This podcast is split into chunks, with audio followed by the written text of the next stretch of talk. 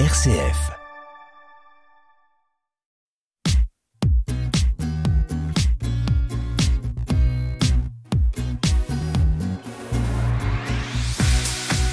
Tous entrepreneurs sur RCF, Pauline Noack. Bonjour et bienvenue dans Tous Entrepreneurs. Ça sera le dernier euh, Tous Entrepreneurs de l'année. Eh Bien, vous allez découvrir ma dernière invitée qui s'est lancée en indépendante dans un métier qui est souvent peu externalisé. Vous allez le découvrir avec nous. Bonjour Anne-Valérie Lancel. Bonjour Noémie Pauline. Anne-Valérie, qui êtes-vous?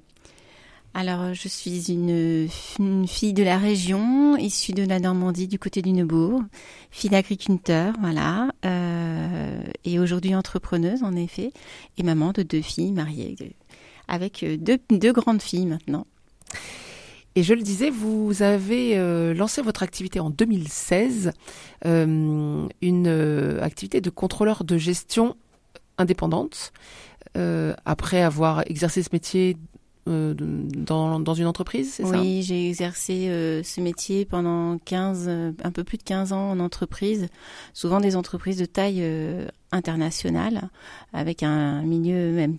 Je suis passé, j'ai passé deux ans de ma vie en Angleterre et euh, rentrant en France, mon anglais étant très apprécié, j'ai eu la chance de travailler avec des grands groupes qui m'ont apporté euh, toutes les, la- la- les meilleures méthodologies pour euh, calculer la performance et mesurer la performance en entreprise. Euh, voilà. Donc, Donc, qui est le cœur de votre métier hein, finalement C'est Complètement. partir des chiffres, des éléments très tangibles, pour leur faire dire quelque chose, pour aider l'entreprise à, mieux piloter finalement son activité Tout à fait. Le, but du jeu est en effet de pouvoir euh, donner tous les outils de pilotage aux dirigeants et à l'équipe dirigeante, euh, avec toutes les données de l'entreprise qui sont déjà disponibles ou qui devraient l'être. Donc on va challenger aussi euh, pour capter la donnée qui, qui est nécessaire au, au manager. Euh, donc on va utiliser la comptabilité, la partie gestion commerciale, la production, Donc, on va chercher des chiffres, chiffres un peu partout, tous ça les chiffres qui existent dans l'entreprise, ils doivent aider à la décision, ils doivent être exploités. Mhm. Il n'est pas normal qu'il y ait des chiffres qui sont dans l'entreprise et qui, en fin de compte, ne sont pas exploités. Et donc, c'est notre, euh, c'est notre job, c'est de trouver ceux qui sont les plus pertinents, les plus intéressants pour euh, bah, prendre les décisions. On peut pas tout regarder, mais restons pragmatiques, restons efficaces. Mais alors la grande entreprise, ça doit être un, terrain de jeu formidable pour vous, parce qu'il y a, il des, des business units, euh, parfois il y a du monde éparpillé un peu partout, des activités dans tous les sens, donc il y a de quoi, il y a de quoi faire et de quoi satisfaire son envie de... Oui, mais c'est pas la même chose parce qu'en fin de compte, dans les grandes entreprises, on a, il y a plus la surprise du, reporting en fin de compte, puisque le mot euh, anglais est très présent. Euh, où en fin de compte, on a déjà euh, beaucoup de, ils ont tellement de tableaux de bord que en fin de compte, on n'a plus de scoop. C'est en effet un terrain de jeu extraordinaire au niveau euh, apprentissage et amélioration de la, de la donnée. Mais par contre, dans la PME, c'est l'intérêt, c'est la décision qui est stratégique et qui est vitale pour des emplois. Et euh, donc, quand il n'y a rien du tout, puis que nous, on apporte en fin de compte notre, notre savoir-faire, c'est vraiment très exaltant, très satisfaisant. Et, donc c'était votre point de départ. La- les PME généralement n'ont pas de contrôleur de gestion, ils ont un expert comptable, Mhm. mais un expert comptable parfois qu'ils ne voient qu'une fois dans l'année quand tout va bien. Mhm. Et là vous vous dites, euh, bah, il y a peut-être manière euh, d'améliorer un peu leur, leur Bah, gestion. Quand on entend, bah, j'ai pas le conseil que je veux, et c'est pas une, euh, enfin, j'ai pas le conseil que je veux de la part de mon expert comptable. Moi, j'ai aussi travaillé en expertise comptable avant, donc je sais aussi les, le, le changement de monde qui c'est pas du tout le même. Euh, ce qu'on attend d'un conseil au niveau d'un expert comptable, c'est surtout le côté fiscal. En fin de Mm. compte, c'est ça qu'ils aimeraient avoir, et ça ils l'ont s'ils le souhaitent. Et puis le côté euh, contrôle de gestion, on est plutôt dans le pilotage performance, mais il faut être beaucoup plus présent qu'on ne le ne l'alloue en fin de compte à un cabinet d'expertise comptable. Mhm. Et euh, l'expertise comptable reste dans un monde très financier. On apprend, quand on est en expertise comptable, à être dans la réglementation fiscale et sociale. Enfin, le- l'expert comptable, le premier des jobs qui, sur lesquels il vous aide, c'est à, est-ce que l'entreprise respecte la réglementation fiscale et sociale. Euh, donner les outils de pilotage aux dirigeants, c'est c'est pas accessoire, mais c'est en effet c'est pas la priorité. Euh, et puis après, les deux métiers au début me semblaient pas si loin que ça.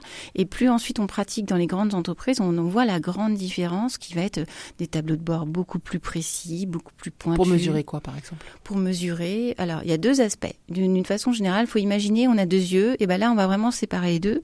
C'est en fin de compte, il y en a un qui va être pour suivre les coûts suivre les coûts de l'entreprise. Je dis souvent, regardez votre entreprise, imaginez votre entreprise comme vous étiez tout, tout là-haut, en haut du au ciel, et que vous pourriez regarder votre entreprise et vous pourriez faire des petites cases. Bah, voudriez piloter les coûts exactement comme ça. Donc ça, c'est le premier euh, prisme sur l'entreprise.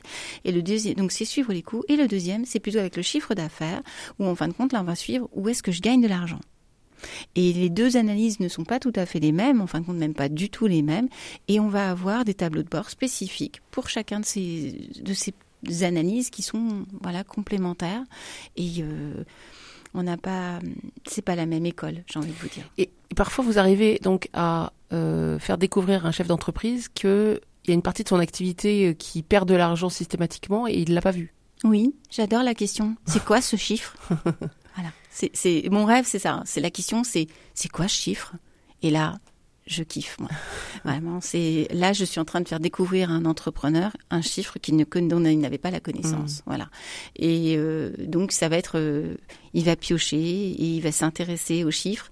Et la première fois qu'on les montre, parfois comme ils n'ont jamais été exploités, ils sont pas toujours bons parce que c'est la data n'a pas été montrée telle qu'elle devait. la donnée n'avait pas été pardon.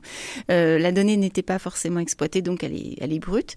Et après on améliore les chiffres et, puis bah on... Et vous leur mettez le pied à l'étrier finalement. Normalement quand vous partez ils savent faire tout seuls.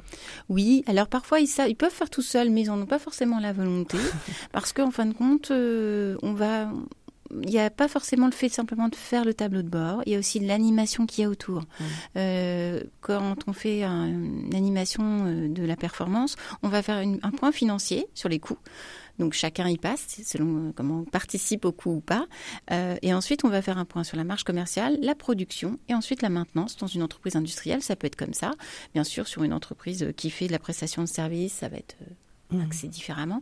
Et en fin de compte, le but du jeu, c'est que le dirigeant ne soit pas tout seul à avoir un plan d'action et que s'il a des managers intermédiaires, il puisse aussi, on puisse aussi guider ces managers intermédiaires avec le tableau de bord qui correspond bien à leur activité. Donc, on a compris, vous avez acquis euh, toute cette compétence dans le monde de l'entreprise, dans les grands groupes dans lesquels vous avez travaillé, et puis vous avez exporté ça en, tant, en, voilà, en vous lançant à votre compte. Maintenant, vous êtes une petite équipe.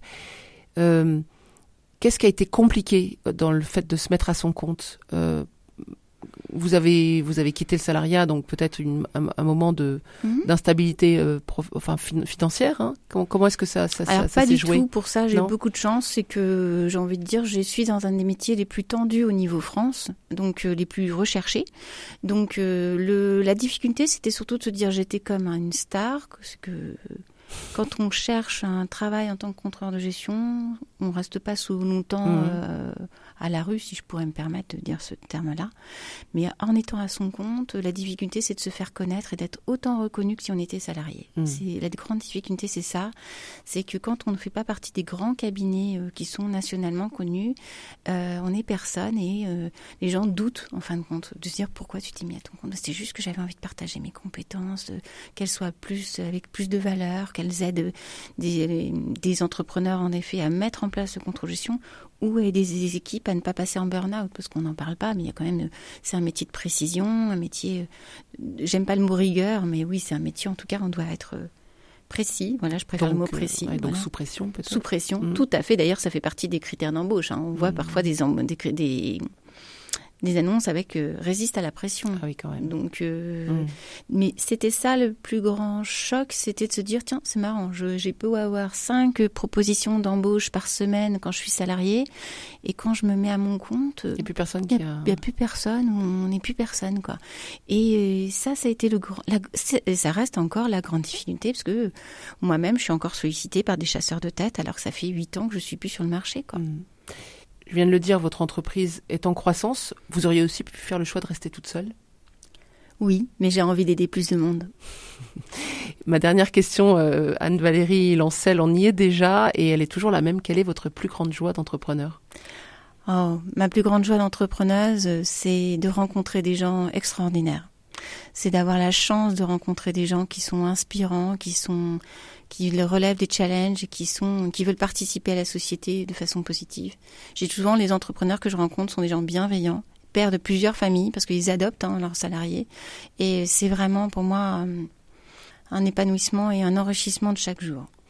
Eh bien, un grand merci Anne-Valérie Lancel. J'ai pas dit le nom de votre entreprise. Elle s'appelle Logique 2, le chiffre de profit. Et vous êtes basé actuellement à Saint-Étienne du Rouvray, mais vous rayonnez largement. Voilà, merci beaucoup.